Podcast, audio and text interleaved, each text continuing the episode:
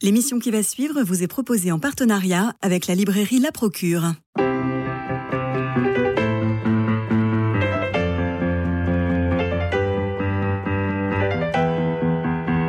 Culture Club, une émission de Radio Notre-Dame en codiffusion avec RCF. Christophe Maury.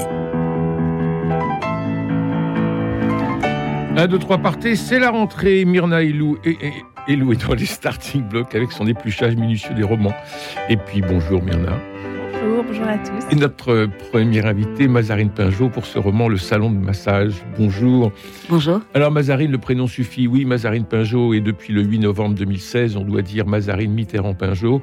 Mais normalienne, agrégée de philosophie, écrivain à succès, vous aiguisez un regard sur le monde qui est si féminin, si intelligent, si vrai que c'est bien Mazarine qui fait la signature. Avec le salon de massage, on sent que vous n'avez rien à revendiquer, que le plaisir et l'ironie guident votre écriture. Ce bonheur est communicatif, on adhère à chaque ligne jusqu'au plus, jusqu'au plus improbable. Oui, nous allons y venir.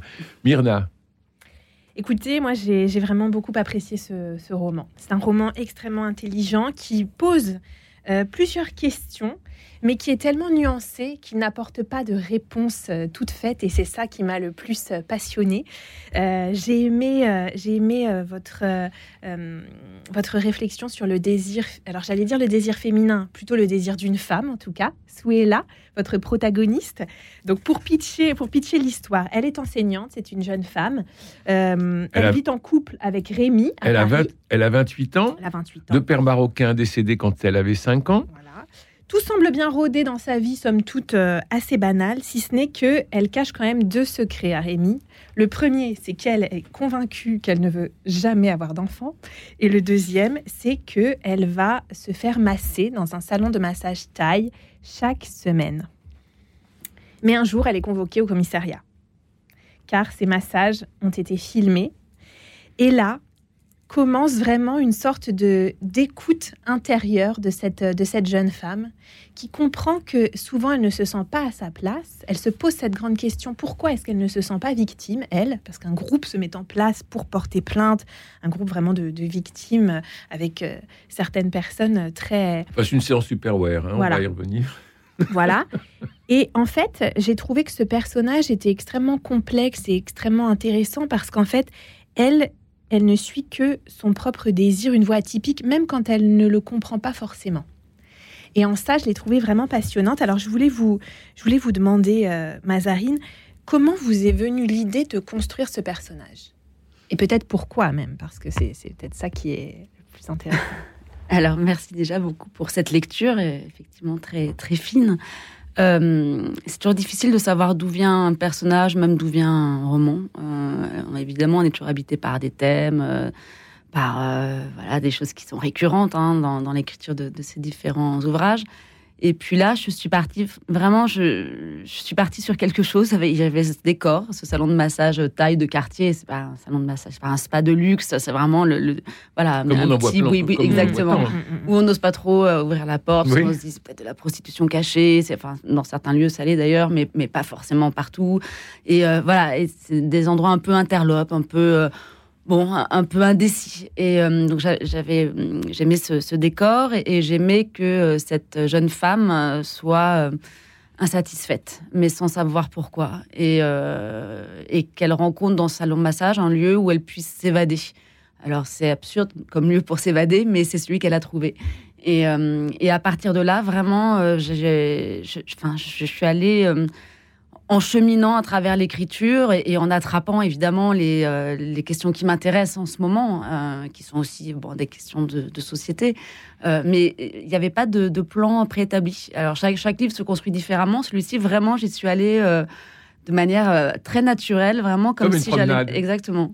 Alors ça coûte 50 euros c'est toutes les semaines. Elle a choisi entre le psychanalyse, entre la psychanalyse euh, euh, et, et, le salon de massage. Elle a préféré le salon de massage. Elle ne dit rien à personne. Et alors, le rapport au corps est tout à fait merveilleux. Je, je, vous cite quand je retrouvais Paul, alors ça va être l'amant. Euh, quand je retrouvais Paul, j'éprouvais chaque fois l'émotion du premier bain au début des vacances, quand le corps blanc, urbain, fragile et rétréci plonge dans l'eau salée de la mer et sent remonter en lui toutes les potentialités qu'il recèle. Non seulement lui, mais tous les corps qui l'ont précédé le constituent. Cette puissance vitale qui se réactive dans une explosion de joie quand l'eau fouette le sang, les muscles et rappelle au corps qu'il est un corps et que c'est bon d'être un corps. Et alors on sent cette espèce d'incarnation qu'elle va avoir. Euh, c'est pas du tout euh, le, corps, l'esprit. Euh, elle est vraiment une. Et cette incarnation, elle va le trouver dans ce, dans ce salon de massage aussi. Mm. Et elle va être trahie par ce même salon de massage, mm. puisque elle va être filmée, vous le disiez, Myrna, elle va être filmée pour que ensuite on puisse voir sa nudité ailleurs sur le mm. site internet. elle et d'autres, ouais. Elle et d'autres. donc on sent que ce, ce besoin de retrouver ce, ce corps. Et ça, c'est c'est à la fois très, euh, très personnel, j'imagine, mais ça participe d'une démarche. Oui, je, la question du corps et du désir est, en effet centrale hein, dans ce livre. Je trouve que c'est quelque chose qui est un peu euh, mis sous le tapis aujourd'hui euh, dans, tous les débats, que ce soit des débats féministes ou, ou sur l'identité, ou sur le genre. Et je trouve que finalement, ce qui, d'une certaine manière, est mis de côté, c'est la question du corps. Aussi paradoxal que ça puisse paraître, puisque justement, on a l'impression que c'est de ça dont on parle, et en fait, on n'en parle pas. Et, euh, et oui, c'était une héroïne, enfin, c'est une héroïne pour qui la question du corps et du désir, les deux étant, euh, étant très intriqués, évidemment, euh, est centrale. Mais comme vous le disiez très justement, elle ne sait pas où ça doit la mener. Elle sait juste là où il faut pas aller. C'est un personnage qui en qui en, en, contre, en négatif, qui sait ce qu'elle ne veut pas, mais qui ne sait pas du tout ce qu'elle veut. Alors ça arrive souvent dans la vie. oui, c'est vrai. mais mine de rien, c'est quand même une, euh, une balise. Et Mon Oui. Il y a ce moment aussi très touchant euh, dans lequel, en fait, elle se rend compte que euh, pendant son enfance, elle n'était pas touchée. Oui. sa mère ne la touchait pas, sa grand-mère ne la touchait pas, elle n'avait pas de, de, câlin, et que c'est en fait au, au, moment où elle a découvert l'amour physique qu'elle a appris le contact. Absolument. Et je trouve que ça, c'est aussi une, une réflexion très très belle par rapport à ce qui se passe dans le, dans le, dans le roman, dans la suite de, de son histoire. Mm. Vous écrivez Mon corps ne pouvait être un étendard, il était ce que mon père avait choyé, porté, soigné, ce qu'il avait conçu. Il contenait en lui des paysages et des parfums, des Afriques et des courses sur le sable, avant de se recroqueviller dans une chambre carrée en haut d'un immeuble de sarcelles et de chercher à retrouver son origine. Il était passé de main en main, les plus expertes étant celles des masseuses taille, de corps en corps, et il désirait encore, mais je ne savais pas quoi. Mm. Oui, voilà, ça résume. Exactement. c'est magnifique. Mais, mais est-ce que, est-ce que, euh, est-ce que pour vous, le corps a une place centrale dans la création de la pensée? Parce que moi, en, lisant le roman, je me suis vraiment dit, il y a eu d'ailleurs plusieurs petites phrases. Au salon, pas besoin de dire. Euh, je savais d'expérience que les massages m'aidaient à accoucher d'une vérité. Donc on sent en fait que effectivement il n'y a pas d'opposition, c'est au contraire le corps qui semble être comme un outil pour permettre la création de la pensée et pour lui permettre à elle peut-être de mieux se connaître aussi. Pour ce personnage, le corps ne, triche pas. C'est la seule euh, chose qui ne triche pas. Les pensées peuvent tricher, euh, on peut penser, on peut être pensé par d'autres, on peut prendre acte de la pensée des autres, et notamment dans bon, dans, dans, dans, les, dans les corps, alors là, au sens euh, métaphorique, c'est-à-dire les, corporations, enfin, dès qu'il y a un groupe qui se crée, comme euh, c'est le cas dans, dans, ce livre, et c'était aussi là-dessus que je voulais travailler, sur faire corps avec d'autres, dans une. Euh, voilà, dans, dans, une association, en l'occurrence, c'est une association de femmes, ou être un corps. Et en fait, on est vraiment enfin, dans cet endroit compliqué où son corps, son corps propre n'arrive pas à faire corps, Parce que faire corps, ça veut dire justement y renoncer à son corps propre. Et donc, c'est euh, voilà, c'est sa problématique. En réalité, elle, ne peut pas complètement appartenir à un corps collectif, mais peut-être justement parce que son corps est très. Euh, voilà, est très revendicatif euh, et, et, lui dicte quelque chose qui est flou d'ailleurs, et qu'elle n'arrive pas forcément à interpréter, mais qui, mais qui est puissant. Alors, dans ce salon de massage, il y a plusieurs femmes qui, comme elle, viennent se faire euh, masser. Il y a Catherine, il y a Fiona, il y a Sophie. Et alors, elles se retrouvent, euh, vous le disiez, Myrna, elles se retrouvent pour faire une sorte de collectif et pour pouvoir trouver un avocat et pour pouvoir se défendre par rapport à l'humiliation qu'elles ont vécue à se faire filmer nues comme ça. Et alors là, on a un passage extrêmement drôle, plein d'ironie. Qu'est-ce que vous pensez de MeToo? Parce que ah, je, vais vous, je, vais vous, lire. Je vais vous lire. On l'entendait partout, on le lisait dans les journaux. Pas un spot sur Facebook ou Instagram qui ne l'évoque, pas une enquête de Mediapart qui n'en fasse la clé d'intelligibilité de tous les rapports sociaux. Même dans leur entourage, les femmes retrouvaient au fond de leur mémoire des gestes déplacés et se rendaient au commissariat le plus proche. Les hommes avaient peur. On, on sent une espèce d'hystérie collective là.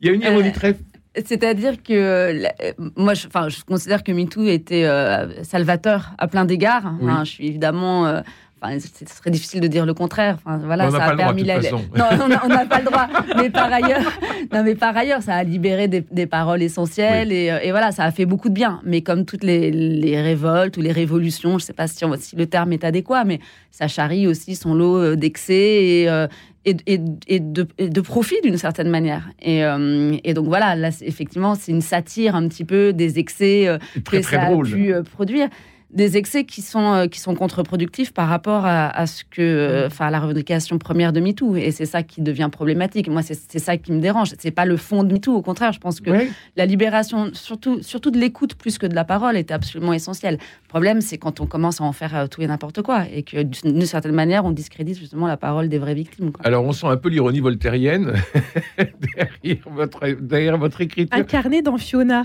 Incarné dans Fiona. Moi, j'ai beaucoup ri. Vous, vous parlez de je, l'évoquais tout à l'heure, ce sont comme des réunions de Tupperware. Hein, se retrouvent. J'avais l'impression d'une réunion Tupperware, ce que je me gardais bien de dire dans la mesure où la vocation de cette assemblée était d'ordre clairement féministe. Oui, alors voilà, c'est pas ironique, c'est satirique, je dirais. Parce que ironique, c'est méchant. Enfin, il y a un côté méchant là. Il y a un côté mordant. Alors que là, c'est. ouais, je reste bienveillante avec tous mes personnages, mais c'est vrai qu'il y a, l'une d'entre elles, donc Fiona, cette fameuse Fiona, qui est un, peu caricaturale, mais comme il en existe aujourd'hui des caricatures malheureusement.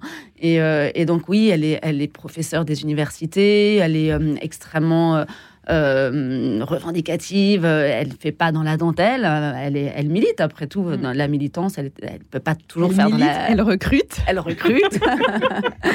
elle utilise. Enfin mm. voilà, elle a, tous les méfaits de la, militance qui n'est pas très regardante sur la manière de faire. Quoi. Mm. En tout cas, c'est une bulle d'air formidable dans votre livre parce que parce qu'on rit. Enfin, dans toute cette deuxième partie, enfin moi j'ai beaucoup ri et je trouve ça délicieux que sous votre plume dans votre regard, Mazarine Pinjot, euh, vous, disiez clairement euh, attendez les filles, il faut pas aller trop loin, quoi, parce que tout le monde a peur.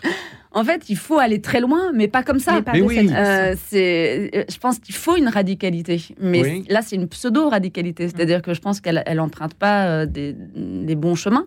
D'ailleurs, au procès, quand le procès arrive, c'est sa parole qui finalement crée le tollé, c'est ce qui fait que euh, la Cour doit interrompre le procès. Enfin, on, sent que ça a déraillé. Parce que ça devient un procès politique. tout à fait. Et en fait, c'est un peu son heure de gloire, cette Fiona. Et donc, elle en profite d'une certaine manière, la question de la justice ne l'intéresse pas, puisque de toute façon, pour elle, la justice, elle est, elle est d'emblée. Elle ne euh, lui fait pas confiance. Exactement. Donc euh, voilà, donc c'est aussi toutes ces questions qui se posent, mais qui sont d'ailleurs, euh, indépendamment de, du livre, des vraies questions. Est-ce qu'on peut faire confiance à la justice? Est-ce que les réseaux sociaux ou la, société civile peut s'y substituer? Bon, moi, je ne pense pas. C'est pas, c'est pas ma réponse, mais bon, après tout, pourquoi pas? Enfin, en tout cas, on peut en discuter. C'est intéressant. Soulia, pardon.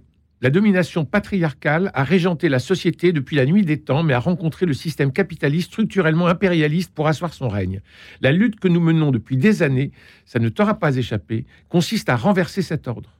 Nous n'avons pas beaucoup de moyens, mais il y a ce qui s'appelle Internet, qui nous a permis de commencer une révolution d'un nouvel ordre.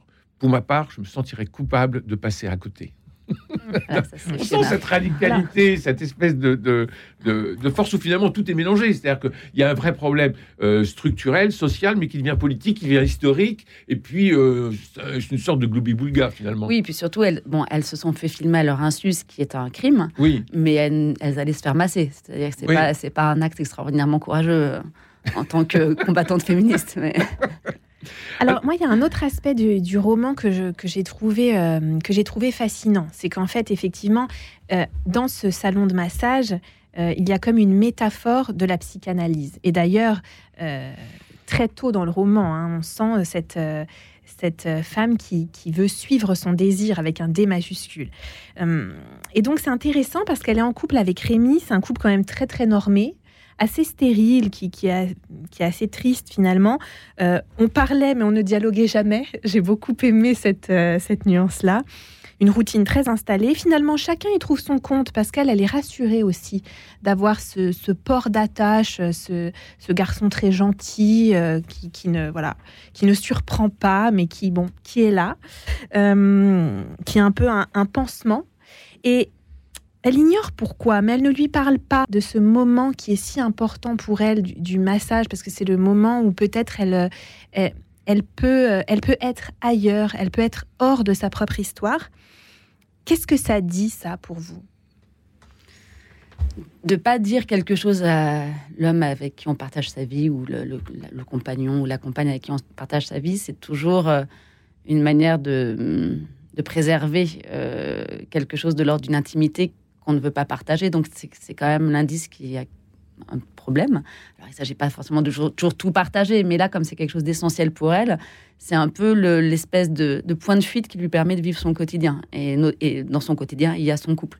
Mais c'est vrai que c'est un couple qui est, euh, qui est un couple social, qui est un couple, euh, qui est un beau couple, enfin, qui est très parfait. Voilà. Nous étions heureux ensemble, je l'aimais beaucoup, le respectais, l'admirais. Le problème venait de moi, j'en étais convaincu. Hmm c'est quand même terrible, cette espèce d'auto-flagellation qu'elle a. Et donc, on, aura la solution à la fin du livre, parce que le mal-être de Souelia ne viendrait-il pas du père?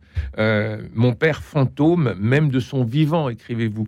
Ce fantôme qui encombre toujours le présent, c'est un thème, et c'est un sujet que vous avez déjà traité, qui revient ici en fin du livre. Euh, est-ce que c'est la clé de l'instabilité, de la mésestime de soi que trimballe votre narratrice tout le temps? C'est l'une des clés. Mmh. Euh, en tout cas, euh, c'est un livre qui est aussi une quête euh, identitaire, une quête des origines. Bien sûr. Et, en effet, c'est l'une des clés. alors, à la fois l'absence du père, la mort très précoce du père. Elle a 5 ans. Et puis la relation à sa mère aussi, mmh. qui est pas. le milieu d'origine. Mmh. Le milieu d'origine. Et, et, voilà, et le, le fait qu'elle n'a pas été elle n'a pas été vraiment portée, quoi. oui, bien sûr. elle, a une enfance difficile, voilà, compliquée, on va dire dont elle n'a pas, enfin, dont elle ne se plaint pas d'ailleurs, mais mm. effectivement, elle, euh, en tout cas, elle intériorise la culpabilité. Elle pense que les choses sont de sa faute. C'est un, personnage euh, totalement névrotique parisien comme, euh, comme il, en, il en existe beaucoup.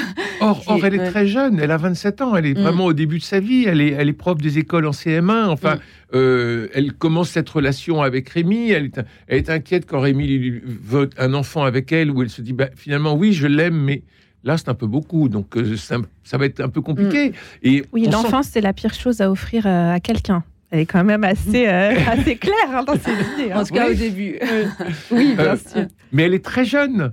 on a l'impression que elle a elle a vieilli un peu trop vite. C'est-à-dire qu'on a l'impression. Oui, elle est habitée par une grande gravité. Hein. Elle est habitée par une grande gravité, tout à fait. Et euh, la gravité du père fantôme, la gravité de la relation avec la mère, la gravité de cette relation avec euh, Rémi. Alors ensuite, il va y avoir l'amant. L'amant. Pardon, la gravité du creux, parce que c'est vrai que c'est un personnage qui est beaucoup en négatif. Mm. Elle ne se connaît pas vraiment, elle ne sait pas vraiment ce qui pourrait lui donner euh, plus d'élan. Et ça, c'est quand même, c'est quand même très marquant dans ce personnage, j'ai trouvé. Oui, oui, il lui manquait juste la lecture de l'horoscope tous les jours.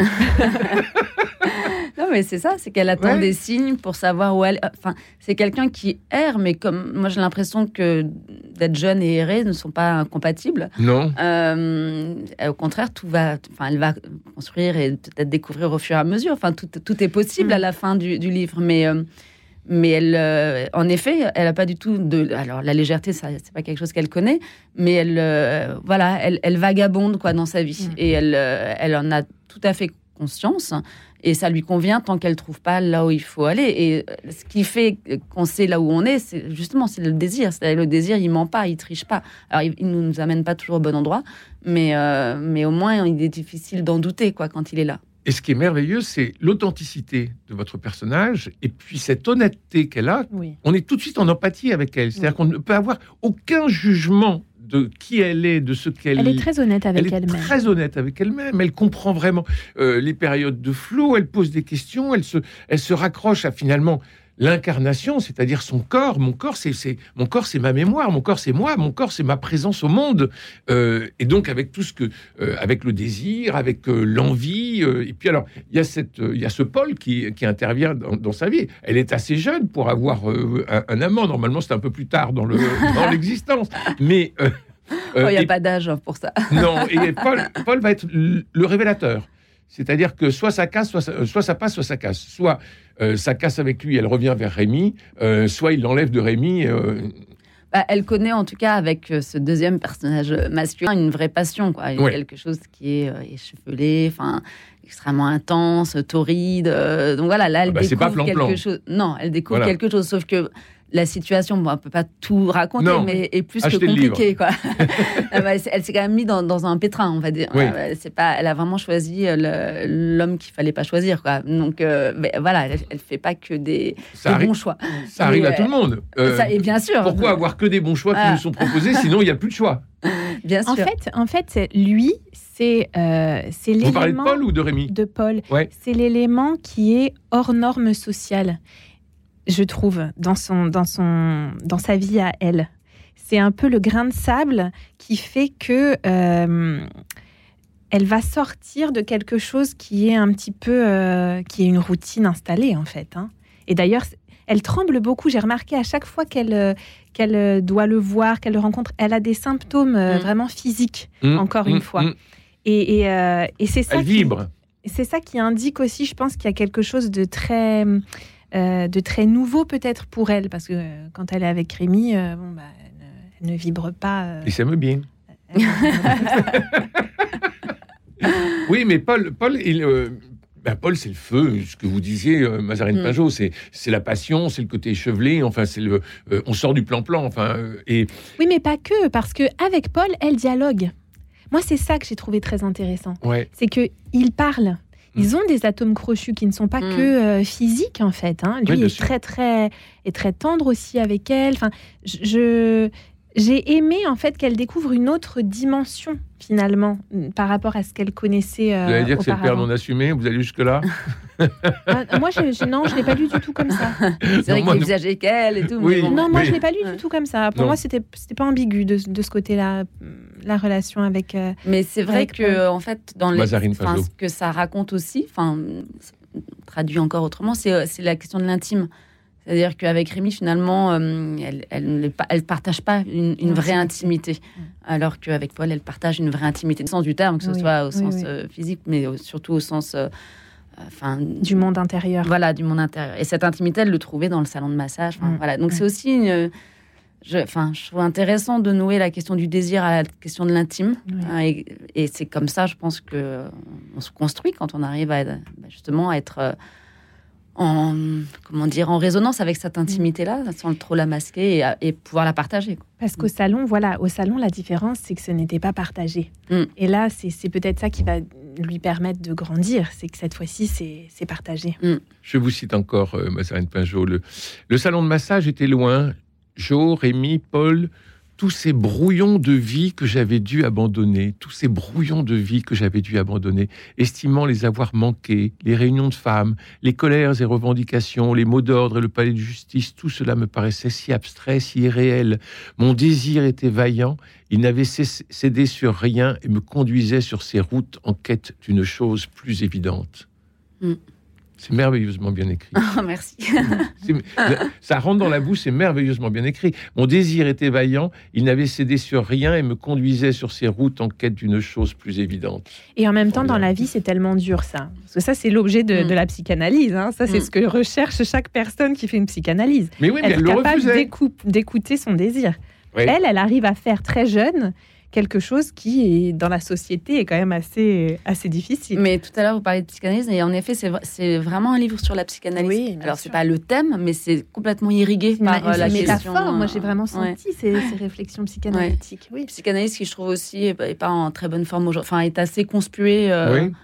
Je, enfin, je trouve que c'est dommage. Or là, or là, elle arrive en creux précisément la psychanalyse, puisque elle a choisi entre mm. le et elle le dit entre le, la psychanalyse et le salon de massage. J'ai choisi le salon de massage. Oui, mais au Comme cœur elle suit son désir, Au- elle est quand même Voilà. vraiment totalement. Et au cœur du salon, du de massage, elle va être, avec cette étincelle de MeToo, etc., elle va être contrainte, obligée Mm. de, de faire ce travail. Et c'est pas elle qui fait ce travail, c'est les événements qui la poussent sur le chemin et on va ça se termine en Algérie et ça se termine euh, avec le, Maroc, le, ouais. le père fantôme quoi. Maroc, donc c'est-à-dire Maroc. qu'on a vraiment tout le, le cheminement de la psychanalyse euh, enfin euh, la freudienne on va dire Mm. à travers ce, ce livre comme s'il était une métaphore Absolument. Oui, on, veut- on- on peut complètement dire ça. Je... vous assumez Absolument. oui, oui, non, mais c'était un motif important.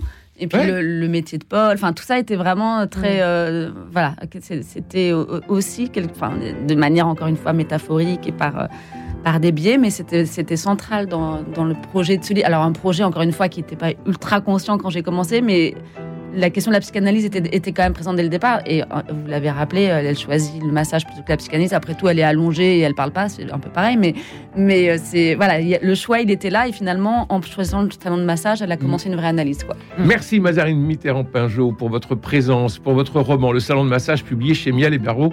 Décidément une très belle maison d'édition. Merci Myrna Elou. On peut vous retrouver vos lectures sur votre blog In the Mood for Books. Euh, merci à Jean-Paul Lérine pour la réalisation, François Dieudonné pour l'organisation des studios, Philippe Malpeuch pour les génériques, Louis-Marie Picard et Camille Meyer pour l'animation sur les réseaux sociaux, Facebook, YouTube et l'application Radio Notre-Dame. Demain, c'est mercredi, nous parlerons cinéma avec euh, mes trois chroniqueurs chevronnés particulièrement de la Palme d'Or de Cannes, l'anatomie d'une chute. À demain, prenez soin de vous et des autres.